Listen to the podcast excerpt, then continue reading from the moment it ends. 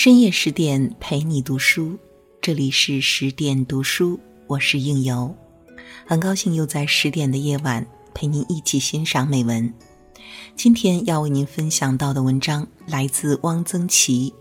人为什么一定要有点业余爱好？如果喜欢这篇文章的分享，记得在文末点个赞。一个人不能从早写到晚，那样就成了一架写作机器，总得插呼插呼，找点事情消遣消遣。通常说得有点业余爱好。这些年来，我的业余爱好只有写写字、画画画、做做菜。孙犁同志说：“写作是他最好的休息。”是这样，一个人在写作的时候是最充实的时候。也是最快乐的时候。凝眸祭酒，欣然命笔，人在一种甜美的兴奋和平时没有的敏锐之中，这样的时候真是虽难面亡，不与意也。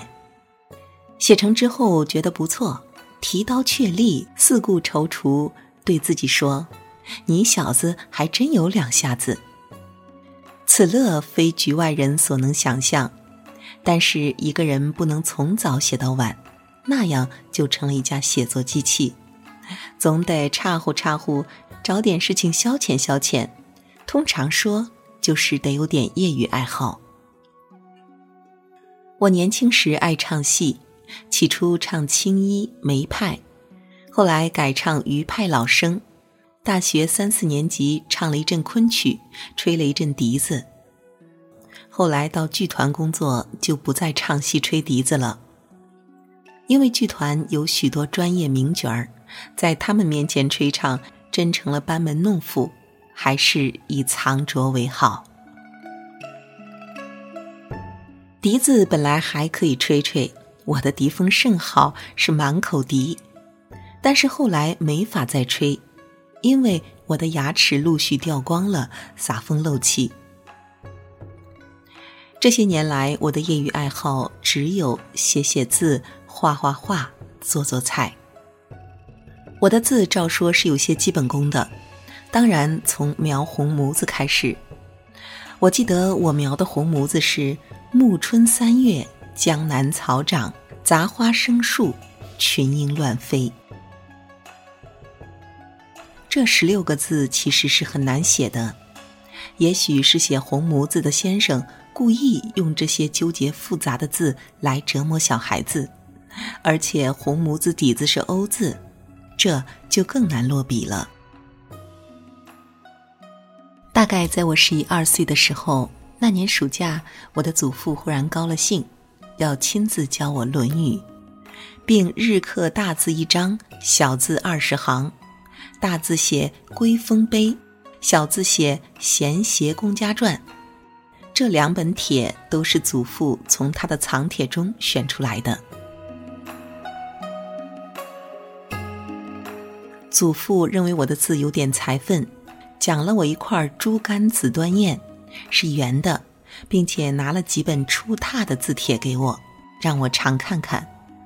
我记得有小字麻姑仙坛、虞世南的夫子庙堂碑、褚遂良的圣教序。小学毕业的暑假，我在三姑父家从一个姓韦的先生读桐城派古文，并跟他学写字。韦先生是写魏碑的，但他让我临的却是多宝塔。初一暑假，我父亲拿了一本影印的张猛龙碑，说：“你最好写写魏碑，这样字才有鼓励。”我于是写了相当长时期的张猛龙。用的是我父亲选购来的特殊的纸。这种纸是用稻草做的，纸质较粗也厚，写魏碑很合适。用笔需沉着，不能浮华。这种纸一张有二尺高，尺半宽。我每天写满一张。写张猛龙使我终身受益，到现在我的字的肩架用笔还能看出痕迹。这以后我没有认真临过帖，平常只是读帖而已。我于二王叔未窥门径，写过一个很短时期的乐议论，放下了，因为我很懒。行囊、丧乱等帖我很欣赏，但我知道我写不来那样的字。我觉得王大令的字的确比王右军写得好，读颜真卿的祭侄文，觉得这才是真正的颜字，并且对颜书从二王来之说很信服。大学时喜读宋四家，有人说中国书法一坏于颜真卿，二坏于宋四家，这话有道理。但我觉得宋人字是书法的一次解放。宋人字的特点是少拘束，有个性。我比较喜欢蔡京和米芾的字。有人说米字不可多看，多看则终身摆脱不开，想要升入晋唐就不可能了。哈，一点不错。但是有什么办法呢？打一个不太好听的比方，一写米字，犹如寡妇失了身，无法挽回了。我现在写的字有点张猛龙的底子，米字的意思还加上一点乱七八糟的影响，形成我自己的那么一种体，格韵不高。我也爱看汉碑，临过一遍张骞碑、石门铭、西峡颂，看看而已。我不喜欢曹全碑，盖汉碑好处全在筋骨开张，意态从容；曹全碑则过于整饬了。我平日写字多是小条幅，四尺宣纸一裁为四，这样把书桌上书籍、信函往边上推推，摊开纸就能写了。拉开案子，铺了画毡，着意写字，好像练了一趟气功，是很累人的。我都是写行书，写真书太吃力了，偶尔也写对联，曾在大理写了一副对子。苍山覆雪，洱海流云。字大径尺，字少只能提肩立传。那天喝了一点酒，字写得飞扬跋扈，亦是快事。对联字稍多，则可写行书。为武夷山一招待所写过一副对子：“四围山色临窗秀，一夜溪声入梦清。”字颇清秀，似明朝人书。我画画没有真正的师承，我父亲是个画家，画写意花卉。我小时候爱看他画画，看他怎样布局，画花头、定枝梗、布叶、勾筋、收饰、题款、盖印。这样，我对用墨、用水、用色略有领会。我从小学到初中都以画名。初二的时候，画了一幅墨盒。裱出后挂在成绩展览室里，这大概是我的画第一次上表。我读的高中重数理化，功课很紧，就不再画画。大学四年也极少画画，工作之后更是就废画笔了。后来下放到一个农业科学研究所，结束劳动之后，倒是画了不少画，主要的作品是两套植物图谱。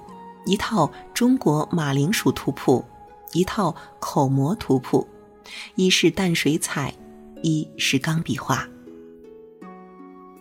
摘了帽子回京，到剧团写剧本，没有人知道我能画两笔。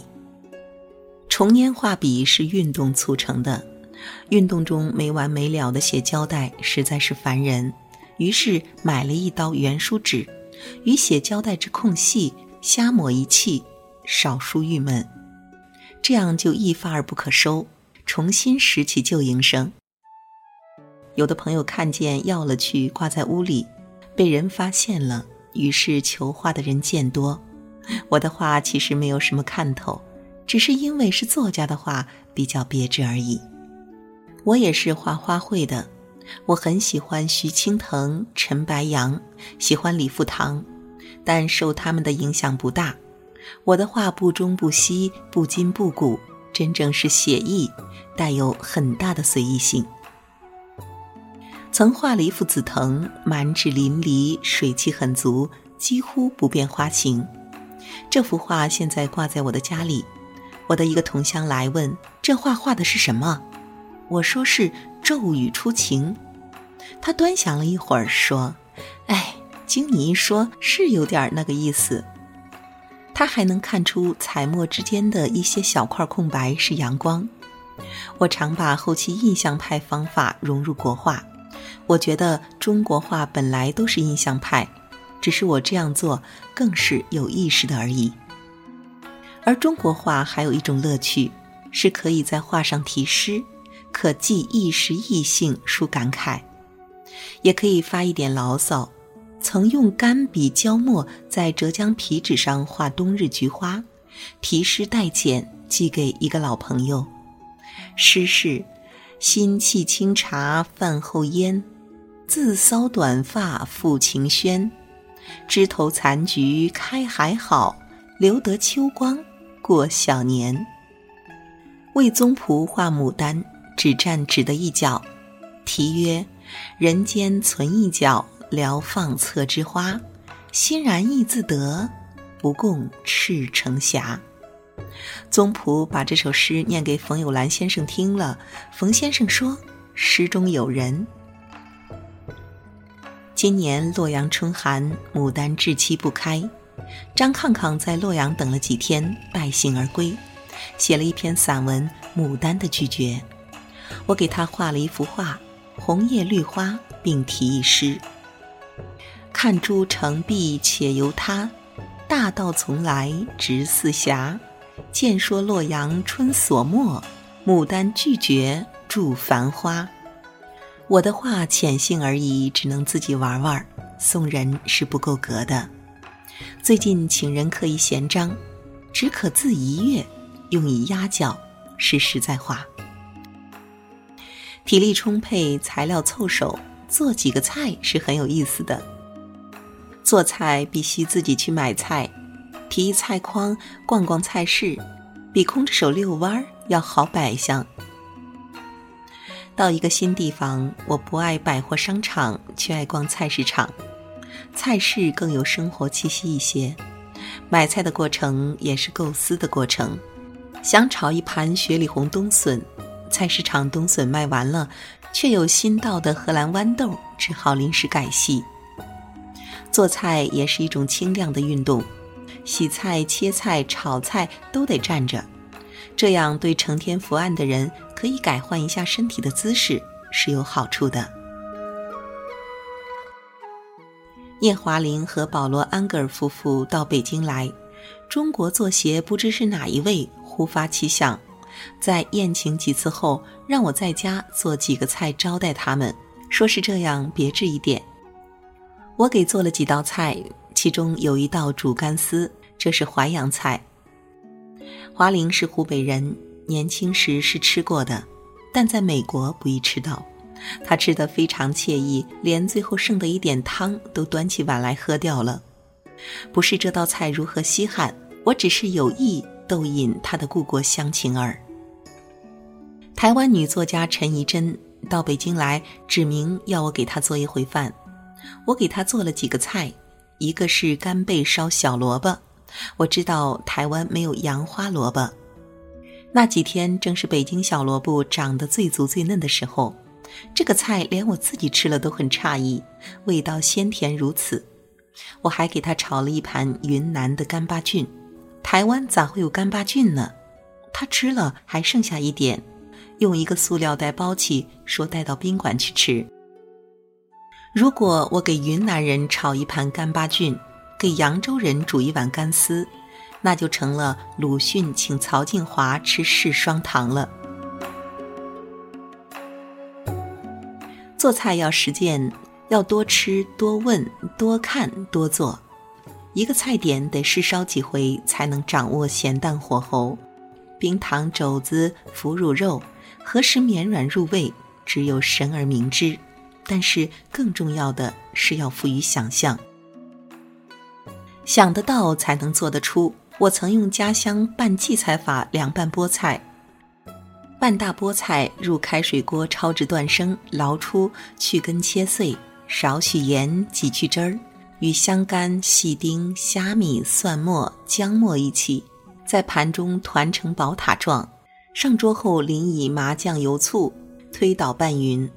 有余姚作家尝后说是很像马兰头，这道菜成了我家带不速之客的应急保留节目。有一道菜敢称是我的发明：塞肉回锅油条。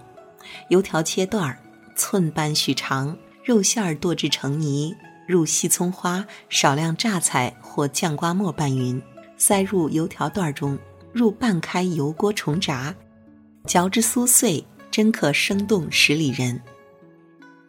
我很欣赏杨运报孙惠宗书：“田比南山，无秽不至；种以请豆，落而为奇。人生行乐耳，须富贵何时？人生行乐耳，须富贵何时？”说得何等潇洒！不知为什么，汉宣帝竟因此把他腰斩了。我一直想不透，这样的话，也不许说吗？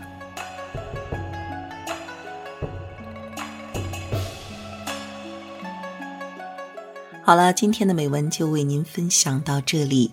如果喜欢，记得在文末为我们点个赞哦。